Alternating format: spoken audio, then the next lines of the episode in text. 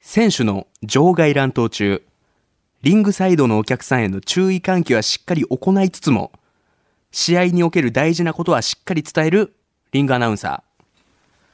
さあ、選手の周り十分危険です。お気をつけください。お気をつけください。選手の周り広く開けてください。離れてください。お気をつけください。お気をつけ。10分経過、10分経過、10分経過。ちゃんとね、何十分一本勝負っていうのがありますから、選手も分かっとかないとね、技とかね、流れに持っていけませんから。それでは行ってみましょうプロレス人生相談、ローリングクレイドル。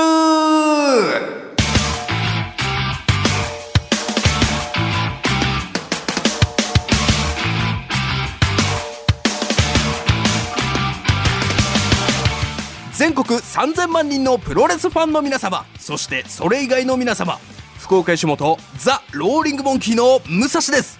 この番組はその名の通り皆々様が日々抱える悩みそして誰に言うまでもないけどモヤモヤすることなどをプロレス的解釈で解決していこうというチャレンジングなポッドキャスト番組だ。さあということで九州プロレスに、えー前回もちょっと話しましたけども WWE スーパースターそして全日本プロレスを経営した田尻選手が入団して九州のプロレス界も、えー盛り上がっているところでございます。さあということで前回に引き続き悩める子羊こちらの方で紹介しましょう。戦慄の妖怪おかっぱお菓子泥棒。岡田リーさん悪い岡田理沙です。手癖が悪い岡田理沙そうなんですよ。何ですかこれもまた戦慄の妖怪おかっぱお菓子泥棒。まあ、おかっぱも見ての通り私おかっぱ頭なんであ髪型がね。はいはい。おかっぱなんですけど、ええ。KBC ラジオっては各番組ごとにはい。お菓子をたくさん入れてる、こう、つまみ食いボックスみたいなケータリングみたいなね。そうそうそう。充実してるやつや。あれをね、担当番組でもないのに見つけるたびに盗んでる。うわよくないですね。食べてる。自分が出てねえやつでも。そうそうそう、取っちゃうっていう。でも確かにね KBC ラジオのあのお菓子ってすごいっすよね。そうそうそう、誰が入れてるんだろうね。ハッピーターン取っても取ってもなくなんないから、ね箱から多分生まれてきてるんじゃないかな僕はニュって自動的に。そうそうそう、生えてるんよ。でも他の番組ではなるべくしない方がいいんじゃないでしょうか。ということで気をつけます。じゃないです。かさあということで前回ですね、はい。僕のデビュー戦、うん。シングルマッチありがたいことに勝利で飾らせていただきましたけども、どうでしたか？僕的には岡田理沙選手のまだそのお良さというかそのこっち的には勝ったけどもまだ引き出せてなかったかなみたいな部分もあったんですけど。いやいやいやいや、その途中まではプロレスの話、はい。何の話してるんだろうなって本当に 思ってたんですけど、はいはい。だんだんとその夫婦のあり方うん。と、そのプロレスにおけるタッグのタッグパートナーのはいはいそのパートナーのあり方、後藤選手と吉橋選手のそのあり方っていうのあがあ、そうあれ自分とねこうふわって重なる瞬間が、ね、おわマジっすか？ありましたビシャモンと重なりました ついにビシャモンになってましたもんね。すごいですね。だって収録の後、この選手、どういう選手ですかとかじゃなくて、消灯ってどんな技ですかって言ってましたもんね。消灯って Google でプロレス消灯とはって検索したらなんか数いっぱい出てきた。なるほど。まあ動画とかもあるんで、ぜひ見にいただきたいと思いますけども。はいさあ、今回もですね、とにかく、大したことないのに多すぎて悩みを抱えた岡田アナウンサー。今回も、そんな岡田アナウンサー、いや、岡田選手のどうでもいい悩みを、私がプロレス的解釈で解決していきたいと思います。試合は前回同様5分一本勝負。最終段階で岡田さんが無事、すっきりしましたということであれば、今回も僕の勝利。はい。さあ今回も僕が連続スリーカウントを奪うことができるのか CM の後いよいよゴングです長岡大河です。中上真央子です。えー九州出身の皆さんあの深夜のテレビを盛り上げさせていただきました。どうもがポッドキャストに進出させていただきましてね真子さんね。そうなんですよ。驚きですよ、まあテーマもふわっとしてますし。ふわっとっていう自覚もね我々はないんですけど。はいあのゆったり聞いていただければそうと思いますね。なんですよね。今日もラジオのポッドキャスト毎週金曜深夜1時頃から配信です。皆さんぜひ聞いてください。それでは今回の対戦カードを発表いたします。女優の川栄里奈に似ているとよく言ってもらえるが言われた時どうすればいいかわからないありがとうはおこがましい？そんなことないよと謙遜すべき？まあ、女優の川栄里奈さんそう、朝ドラ女優ですよ。はい、まあ、前回もお話聞きましたけども、うんこう知り合いのお子さんとかがテレビを、川栄里奈さんをテレビで見たときに、はい岡田ちゃんだ、岡田ちゃんだって言うと。そうなんですよ。はあありがたいですよね。でもね、俺この悩みをね、こう正直、こういただいたときに、はい。これもうほんと一つだけビビってきたことがあって、岡田さんとラジオのブースで共演させていただいたのって、ちょっとこう朝ですラジオのあのメインパーソナリティの方とかの代打で出た時ああ、私が。はい。はい。の1回とか2回とかじゃないですかそうですそうです。はい。きっとちゃんと喋ったのは、でもやっぱ岡田さんとこう絡んでるうちに岡田さんってやっぱアナウンサーという枠を、まあ、ちょっと超えて自分のキャラしっかり持ってる方じゃないですか。本当に？だってアナウンサーって下ネタいけないじゃないですか普通。岡田さん結構下ネタとか。下ネタ言っちゃいけないなんて私聞いてないんだよ 習ってない習ってない、習ってない。まあでもそうですね。まあこれも良くない固定概念かもしれないですけど、世間体で見たときに、アナウンサーはなんかこう、清純なね、純真無垢なイメージがあるじゃないですか、正直。いやいや、みんな毎晩やってますよ。毎晩やってる？あやってるっていうのはプロ、プロレスをやってるってことですね。そうそうプロレスプロレスをやってるという。でも、なかなか表に出してる人はいないだろうと。まあ、せやな。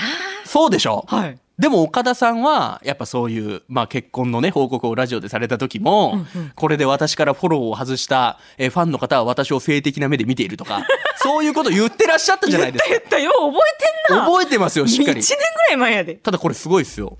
もう初対面だから最初のアイコンタクトでこんだけイメージを残してるってことですか。らで川栄里奈もね、僕普通に、まあ、も AKB48 とか昔普通に好きだったんで知ってたんですけど、うんうんうん。川栄里奈さんえー、とあの私バッグの中に靴下めっちゃ持ち歩いてるんです。足臭いんですよ、私って言ってたんですよ、最初あ。私もそれ聞いたことある。そうでしょ覚えてる。もうその時点で、アイドルのイメージにないようなことを言っている。ヒデ岡田さんはアナウンサーのイメージにないようなことを言っている。岡田さんは、もう川栄里奈になりかけてるんですよ。なるほど。そうなんですよ。だから似てるって、まあ顔が似てるっていうのはもう言ってしまえばたまたま。なんならもう自分が川栄里奈になりたいんじゃないかって思ってると思うんですよ。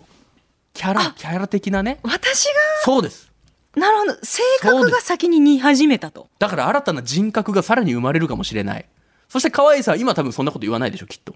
そう。で、そっから岡田さんもだから、キャラチェンして清楚系にすごい持っていけるかもしれないみたいなこともプロレスがやってますんで。やってます、プロレスが。うん。まあ、武藤敬司選手、かの有名な、うん武藤敬司選手の悪の化身、グレート・ムタというもう一つのキャラが存在するんですけど、武藤敬司選手はいわばベビーフェイス。言ってしまえば正義うん。正義軍。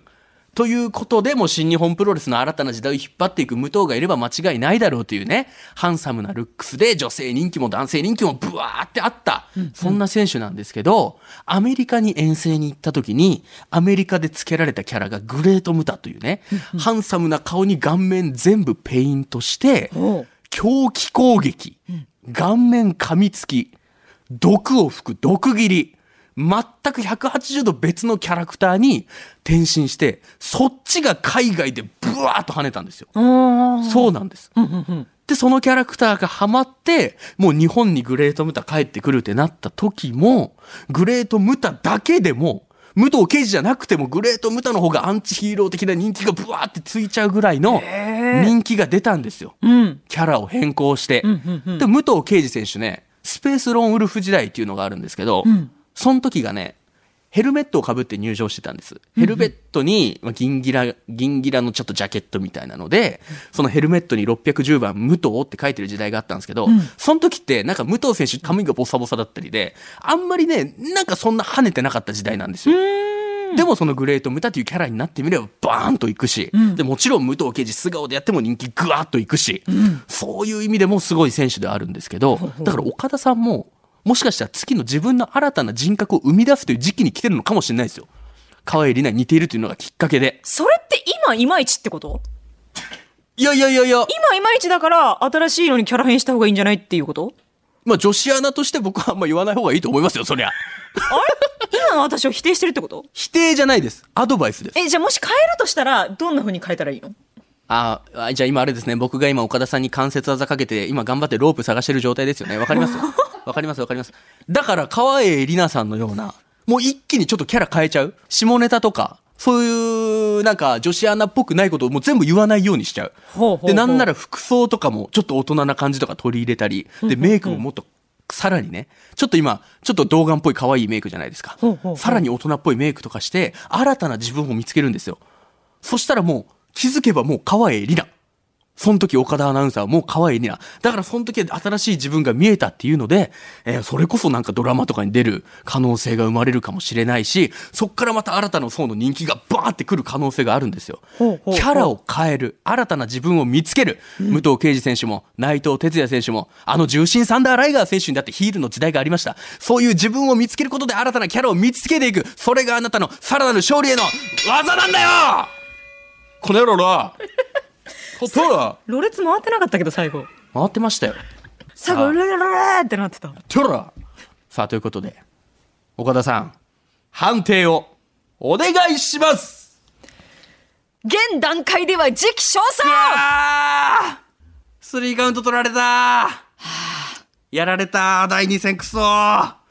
またこれも、いつの時代のプロレスの名言で、えー、71年です71年、猪木と馬場がね、試合やるってなった時に、日本プロレス協会が決めた見解ということで、当時の小学生が何も意味も分かってないんですけど、この4文字熟語だけは覚えたっていうね。時期尚早だけ 生まれてもないですよ、僕。ということで、負けてしまったということでね。なんで分かってくれないんですか？キャラ編もちょっと強いられている感じが今の岡田を否定している感じがちょっと尺に触るというかいや、だってね、内藤哲也選手だってでもそうですよ。ベビーフェイスですごくかっこよくて人気ありましたけど、いろいろなことが重なってファンからブーイングを浴びるようになって、思い切ってキャラを変えた結果、今や一番人気。いブーイング浴びてねえよ私やいやいや、結構浴びせましたよ、僕浴びてが。ないからブーイングブーイング浴びせましたけど。浴びてないから変える必要なんてないんだようわー、さあ、ということで、2戦目は敗北となってしまいましたけど。残念でしたねまあでも、逆に嬉しかったです。あなたの技を食らうことができて。